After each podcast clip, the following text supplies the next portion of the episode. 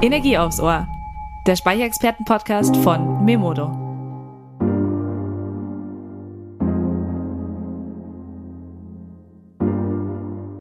Hi Energiefans, heute gibt es wieder Energie aufs Ohr. Ich bin Lena, Auftragsmanagerin und Energieexpertin bei Memodo. Einmal im Monat zieht es mich vors Mikrofon, um mit Energiespezialisten von nah und fern über News, spannende Learnings, Trends und die Energiezukunft zu quatschen. Legen wir los.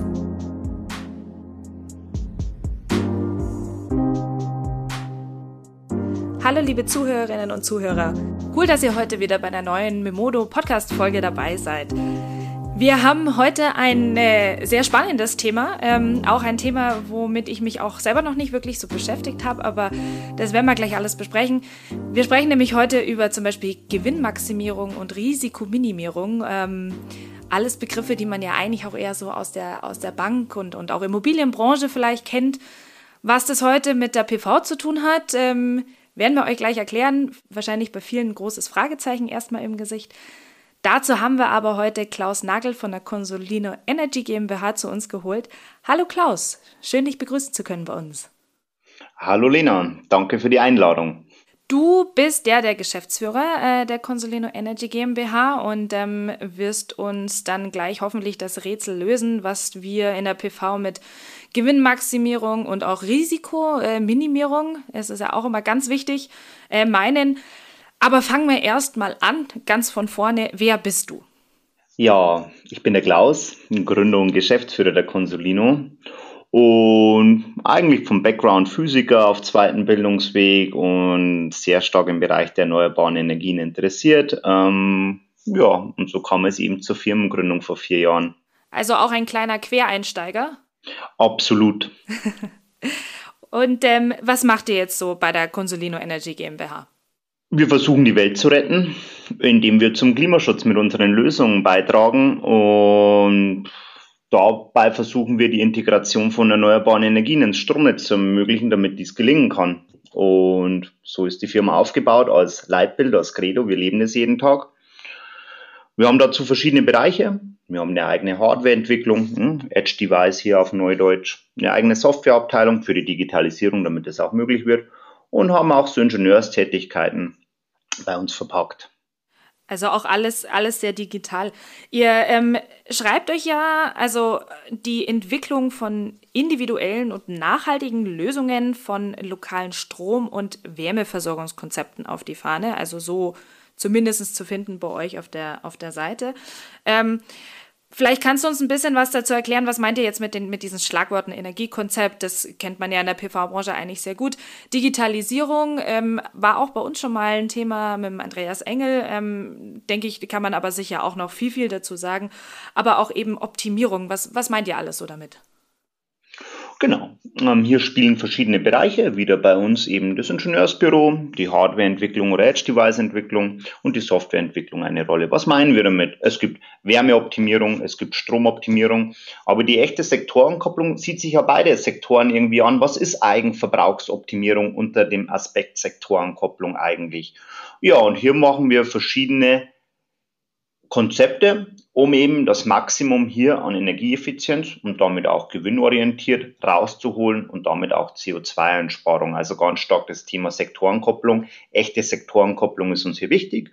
Damit es möglich ist, wir haben am Markt hier nichts gefunden, haben wir eben eigene Hardware entwickelt, unser Leaflet, und darauf eben eigene Software von Edge Embedded, aber eben auch IoT Cloud-mäßig, ja, mit Optimierungsalgorithmen bis hin zu KI.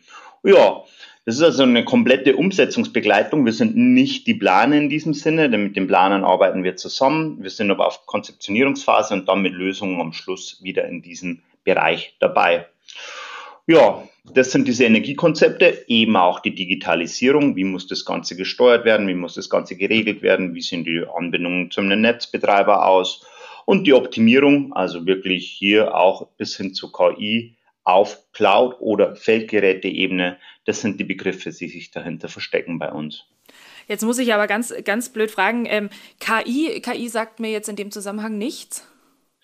Hm. Machen wir ein einfaches Beispiel. Ähm, die Vorhersage hm, zum Beispiel mit einer Marktanbindung oder mit einer Netzbetreiberanbindung, wann denn Strom relativ teuer an der Börse ist, das zielgerichtet dann zum Erzeugen mit regelbaren Einheiten oder zielgerichtet zum Verbrauchen mit steuerbaren Einheiten, das Ganze prognostisch zu machen unter Nebenbedingungen. Die Leute dürfen nicht frieren, es soll kein Blackout sein, es soll im Haus ähm, das Licht brennen. Ja, das geht dann eben schon in die Richtung der KI. Mhm, mh. Also sehr, sehr komplex auch äh, das Ganze. Das ganze Gebilde von A bis Z ist sehr komplex aufgebaut. Da die Energiewende, die notwendig ist, um den Klimaschutz zu erreichen, ähm, auch nicht das allerleichteste Thema ist. Hierfür wollen wir eben allumfängliche Lösungen machen. Ja. Genau. In unseren Spezialbereichen. Ja. Also um da nochmal die, die Basis zu finden, ähm, ihr helft euren Kunden, ihre Anlagen in die Strommärkte und eben netzdienlich einzubinden. Genau, das stimmt. Hm, hier muss man beginnen, dass es hier unterschiedliche Player am Markt gibt. Es gibt ja Energieversorger, Netzbetreiber, die vor Ort Probleme haben, also netzdienlich, lokal. Das kann ein Leistungsproblem sein, das kann ein Spannungsproblem sein. Es gibt ja auch die Strommärkte, hier über die Leipziger Strombörse zum Beispiel gesteuert. Und all das berücksichtigen wir eben für Utilities im Commercial-Bereich. Commercial-Bereich könnte sein Mehrfamilienhäuser, Industrie und Gewerbe oder aber auch Tiefgaragen, also eine Ansammlung von E-Mobilität, die hier ein ganz starker Treiber ist. Oder aber auch für Einfamilienhäuser. Und hier berücksichtigen wir die Netzdienlichkeit und die Strommärkte, um ein Optimum rauszuholen. Mhm. Und ich meine, gut, du hast ja schon gesagt, es sind eben verschiedene Player. Ähm, wie sehen jetzt diese Lösungen aus? Die müssen wahrscheinlich ja dann auch wieder individuell dieses Konzept erstellt werden oder habt ihr da sozusagen wie eine Art ein Blueprint, wo ihr anfangt und dann das irgendwie noch so ein bisschen, sag ich mal, auf den, auf den jeweiligen, auf die jeweilige Anlage sozusagen abstimmen könnt? Genau, grundsätzlich gibt es hier wieder auf höherer Flughöhe Buzzwords. Das ist zum Beispiel bei den Einfamilienhäusern des HEMS, also PV-Eigenverbrauchsoptimierung, die wir mit unserem Leaflet machen ähm, überschüssigen PV-Strom in die Wärmepumpe zu schieben, in den Batteriespeicher oder eben in die Wallboxen. Ähm, Im Commercial-Bereich geht es auch Richtung ja, Spotmarktoptimierung. Netzbetreibermäßig steht irgendwo in der Entfernung auch der Redispatch äh, im Hintergrund. Und für Utilities ja, es kann sein, dass es ein Last- und Lademanagement zum Beispiel auch für Tiefgaragen gibt. Ja, also das sind höhere Buzzwords, aber die Integration hat natürlich immer wieder auch individuelle Aspekte ähm, und ist vom Projekt zum, zu Projekt abhängig. Genau. Was mir jetzt gerade dazu einfällt, ist, ich meine, gut, Lademanagement etc., das übernehmen ja auch dann teilweise schon ähm, die, sage ich mal, die Software der, der Hersteller. Wo koppelt ihr euch da? Also habt ihr da Kompatibilitäten? Genau, wir haben hier verschiedene Schnittstellen. Wir haben dafür auch das OpenEMS ins Leben gerufen. Ähm, das ist ein Verein, also der Quellcode hierfür ist Open Source, um möglichst hohe Interoperabilität und Konnektivität zu gewährleisten. Und hier setzen wir das um. Verschiedene Hersteller haben verschiedene eigene Lösungen schon. Wir schreiben uns natürlich auch die Herstellerunabhängigkeit auf die Fahnen und die Konnektivität zwischen den Anlagenherstellern. Das ist hier unsere große Stärke, ja. die Vielfalt. Ja, du hattest es gerade, also das Redispatch, das werden wir später noch mal kurz ansprechen, aber du hattest eben gerade eben euer Leaflet angesprochen. Ähm, möchtest du uns dazu noch was sagen? Genau. Das Leaflet ist eine eigens entwickelte Hardware-Basis, also unser Edge-Device, das verschiedene Funktionalitäten hat. Zum einen fungiert es als CLS-Steuerbox. Hm, das ist im Smart Meter Gateway Rollout-Umfeld eben die Instanz, die Steuern beim Endkunden durch den Netzbetreiber möglich macht. Diese Funktionalität haben wir gemacht. Es fungiert im Einfamilienhaus auch als HEMS, also Eigenverbrauchsoptimierung, klassisch, wie man es eben kennt und in Zukunft bei Memodo erwerben kann. Und im Commercial-Bereich funktioniert es eben dann sehr individuell, denn der Anspruch an Heizhäuser, an Wärmenetze, wir machen verschiedene kalte Wärmenetze, also dezentrale Wärmepumpenquartiere, dieses Quartiersthema mhm. oder beim Mieterstromthemen, hier ist ein bisschen mehr Individualität gefragt und auch Projektierungsarbeit. Genau. Das alles ist mit dem Leaflet als Hardware-Basis notwendig. Ja, Dazu gehört dann aber auch dementsprechend Softwarelösungen, wie zum Beispiel auf Edge-Seite des OpenEMS das Energiemanagement möglich macht. Oder wenn ich Richtung Netzbetreiber denke oder Paragraph 14a, diese CLS-Funktionalitäten, ja, dann brauche ich eben den IEC-Standard und ähm, muss eben über diese hm, SMGW-Infrastruktur gehen, Richtung AEMT und sonstige Sachen. Also das ist das Feld, in dem wir uns mit unserem Leaflet bewegen.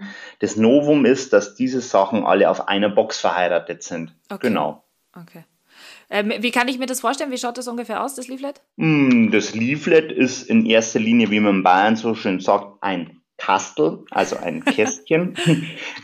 Technisch beschrieben hat es vier Teilungseinheiten, kommt in den Unterverteiler und hat diverse Anschlüsse. Ethernet, ähm, RS232, RS485 ein paar. Also es ist ein klassisches Steuerkästchen, mhm. wie man so kennt. Okay. Oder IoT Gateway wird auch öfters dafür verwendet. Genau. Wie ich habe ja in der, aber in der Einführung jetzt schon gesagt, ähm, ihr sprecht ja auch viel über diese Gewinnmaximierung und diese Risikominimierung. Hört sich ganz schön an wie eine Bank. Hm, was können wir uns denn da unter den Begriffen jetzt vorstellen? Du hast ja da schon so, ein, so einen Einblick gegeben. Genau ähm, Gewinnmaximierung oder Kostenminimierung. Ähm, gehen wir wieder mal zum typischen Endkunden. Natürlich will der, dass seine Stromkosten möglichst gering sind. Ja, das ist ein sehr einfaches Begriff, wo ich dann auch gleich wieder dieses Bankenthema hier ein bisschen rausnehme. Und Risiko minimieren heißt jetzt, bleiben wir beim Einfamilienhaus. Naja, die Wallbox bezieht ja Strom. 16 hm, Ampere, 32 Ampere, je nachdem, ob ich eine 22 kW oder 11 kW Wallbox habe. Ähm, der Herd läuft, es läuft die Wärmepumpe, alles relativ unkontrolliert. Vielleicht wurde die Wallbox auch im Altbau ähm, angehängt, um den Eigenverbrauch einer Post-EEG-Anlage zu erhöhen. Ähm, hier besteht das Risiko, dass ich vielleicht nur mit 32 Ampere abgesichert bin. Naja, wir wollen auf gar keinen Fall, dass durch irgendwelches Missmanagement im Haus die Hauptsicherung zum Beispiel fliegt. Also wir machen hier so einen sogenannten Blackout-Schutz. Mhm. Diesen Blackout-Schutz, wo ich hier im Einfamilienhaus ähm, erklärt habe, kann ich natürlich auch in einer Tiefgarage und auf dem Parkplatz für eine Ansammlung von Wallboxen machen oder im Industriebereich, wenn wieder Sektorenkopplung mit einer Großwärmepumpe, mit einer PV-Anlage, mit Wallboxen ähm, ähm, auf dem Parkplatz ist. Also so kann ich zum einen Blackout-Schutz machen, ich kann damit das Risiko minimieren, ich kann mit dem Netzbetreiber reden im größeren Stil, hier mhm. auch auf großflächigerer Ebene Risiko äh, für Blackouts minimieren. Ja, letztendlich kann ich aber auch den Gewinn oder die Kosten, also den Gewinn maximieren oder Kosten minimieren, indem ja. ich einfach CO2 und Energie einspare, vor allem auch im Einfamilien- oder Mehrfamilienhausbereich, wo wir das bei Mieterstromprojekten oder bei Endkunden möglich machen. Und dann haben wir das auch wieder ein bisschen entmystifiziert, diesen Begriff, den wir hier da auf der Homepage verwenden. Ja, ja, ja. Also im Grunde genommen einfach wirklich intelligenter ähm, betreiben. Richtig. Genau. Wie, was reden wir denn da eigentlich so Anlagen? Du hast ja ein, Einfamilienhäuser gesagt, bis hin zu Großanlagen. Äh, habt ihr da eine Mindestgröße? Wir haben hier keine Mindestgröße. Ah. Also es kann wirklich auch jeder Einfamilienbetreiber ähm, einer Anlage kann äh, sagen, er nutzt eure Dienstleistungen. Genau. Über Partner, über unsere Partner. Wir sind nicht im Endkundenvertrieb hier direkt unterwegs, da wir ein Startup sind, aber über Partner kommen unsere Produkte zu Endkunden in Einfamilienhäuser oder aber auch zu großen Heizwerken Genau, mit mehreren MW Heizleistung oder elektrischer Leistung. Ja. Und auch Heizleistung damit. Genau. Also ich muss jetzt ehrlich gestehen, es hört sich alles sehr kompliziert an. Es hört sich auch ähm, sehr, sehr arbeitsaufwendig an. Ähm, wie lange braucht ihr denn für so eine Integration, vor allen Dingen bei, bei individuelleren Lösungen, so im Durchschnitt? Mm, Im Einfamilienhaus muss der Elektriker oder Installateur das letztendlich ja im Griff haben. Also hier sind wir nicht tätig. Mhm. Wenn wir hochkomplexe Klimaquartiere haben, ähm, wo es ja immer wieder so Leuchtturmprojekte gibt, die durch, durch die Presse geistern und so, ist der Aufwand relativ hoch, da die Projekte ein ganzes Quartier zu steuern natürlich auch einen gewissen Zeitaufwand hat. Ne? Das kann zwischen vier Stunden bis vier Wochen oder auch zu vier Monaten dauern. Also alles im üblichen Projektierungsrahmen, um hier eben die Leit- oder die, das Quartiersmanagement von A bis Z aufzusetzen. Mhm. Ähm, kleinere Projekte dauern dann immer zwischen vier Stunden und vier Tagen, je nachdem, wie groß der individuelle Aufwand ist, den der Kunde sich wünscht, mhm. oder ob er eben die Controller OpenMS, Open Source, sich eigentlich von der Stange, klingt jetzt ein bisschen billig, zusammenklicken will. Dann geht es natürlich sehr, sehr schnell. Ja, okay, gut, natürlich, dann geht's, dann geht's schneller. Ähm, und du hast ja das euer Team schon angesprochen. Ihr seid da auch ähm, recht durchgemixt. Wie viele seid ihr denn in der Firma? Wir sind jetzt aktuell in der Firma 63 Leute. Ähm, ja, es ist wirklich bunt gemixt. Ähm, wir haben Naturwissenschaftler, Mathematiker, Physiker, Ingenieure, Elektrotechniker, ähm, haben da auch BWLer, ähm, haben da ITler, sind hier also ein sehr bunter Mix von ja. ja. Aber ja auch vonnöten, wie man, wie man gehört hat schon. äh, absolut. Ähm, wir haben uns das als Credo gesetzt, die Energiewende voranzubringen. Ähm, und es hat einen gewissen Komplexitätsgrad, ja. ähm, die Sachen ja, von Null auf aufzubauen. Ja, ja.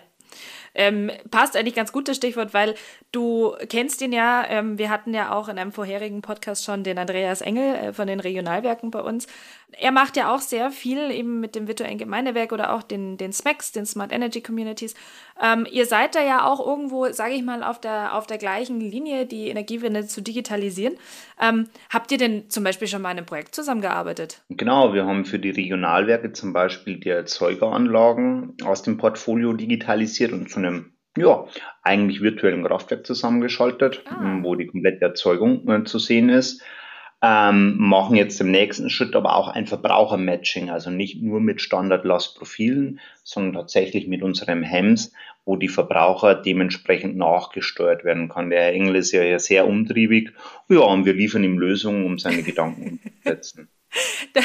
umsetzen zu können. Ah ja. ah ja, so schließt sich also der Kreis. Was habt ihr jetzt eigentlich gerade noch so für Projekte? Was ist denn so euer, euer Flaggschiff im Moment? Hm, wir haben, wie gesagt, verschiedene Abteilungen. Das ist Software, Hardware und eben auch unsere Ingenieurstätigkeiten. Beginne ich mal mit den Ingenieurstätigkeiten.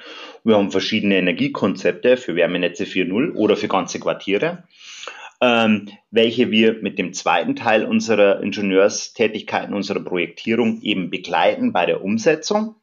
In der Hardware steht alles über allem, eben die Funktionalitäten des Leaflets. Hardware, da sehe ich jetzt eben auch die Edge-Entwicklung und Embedded-Geschichten. Also das Leaflet funktionaler zu machen, das Leaflet konnektivität zu machen, konnektiv zu machen, ähm, das ist hier ähm, das Thema, was uns eigentlich ständig begleitet, hier die Weiterentwicklung von unserem Produkt.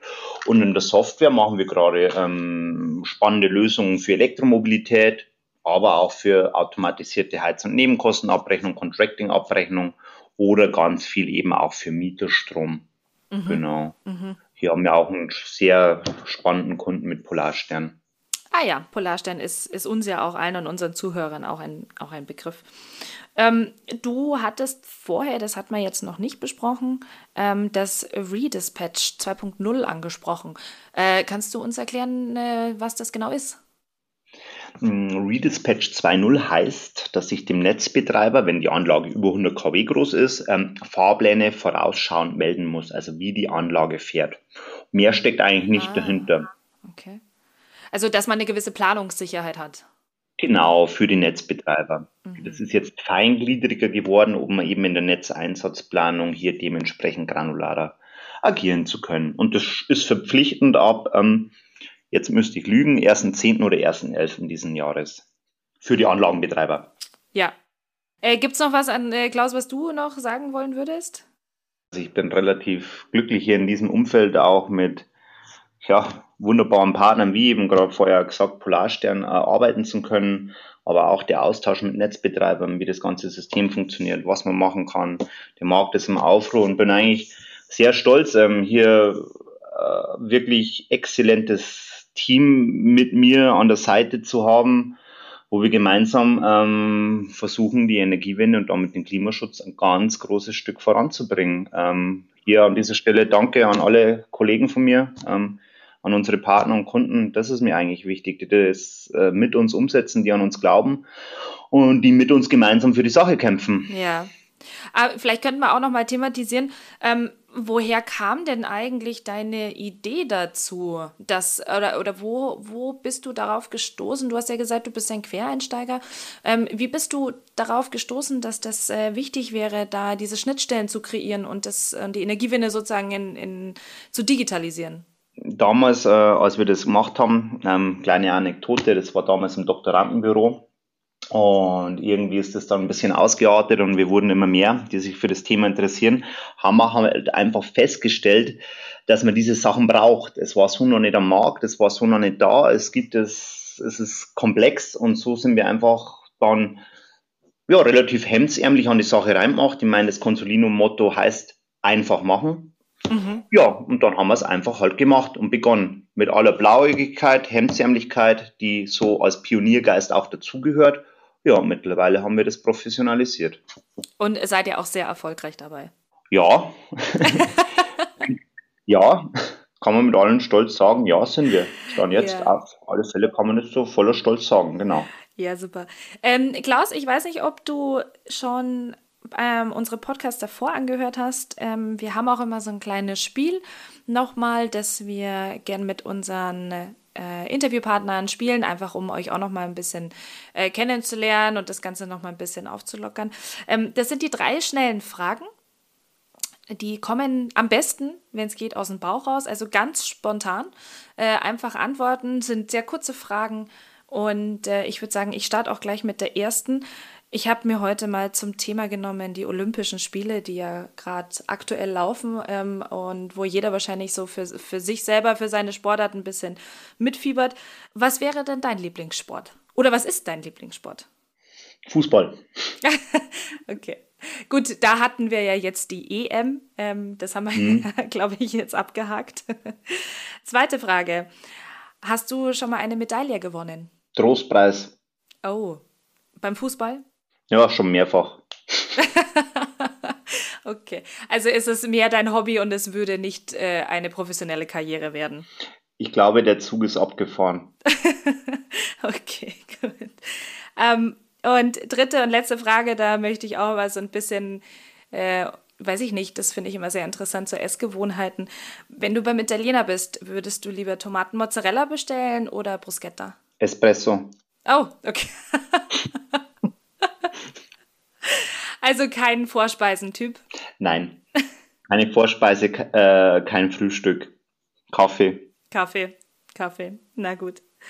Ja, Klaus, dann ähm, vielen Dank. Wir sind auf jeden Fall um einiges schlauer geworden. Du hast uns das sehr komplexe Thema wenigstens ein bisschen näher bringen können. Wir haben auch, also wenn da jemand noch Interesse hat von unseren Hörern, ihr könnt auch gerne auf www.consolino.de nochmal schauen, äh, ein bisschen vertiefen und äh, sicher auch die eine oder andere Frage stellen. Ich sehe, ihr habt ja auch eine, eine Service-Hotline und eine E-Mail-Adresse. Da können unsere Installateure einfach auch wahrscheinlich nochmal schreiben. Danke, dass du da warst und dir die Zeit genommen hast. Ich sage vielen Dank für die Einladung. Lasst uns gemeinsam die Energiewende möglich machen. Vielen Dank. Das machen wir. Wir sind, wir sind auf jeden Fall auf der Seite dabei. So, und wir sind jetzt leider schon wieder am Ende der Folge. Ähm, wir verabschieden uns. Tschüss und Baba. Bis zum nächsten Mal.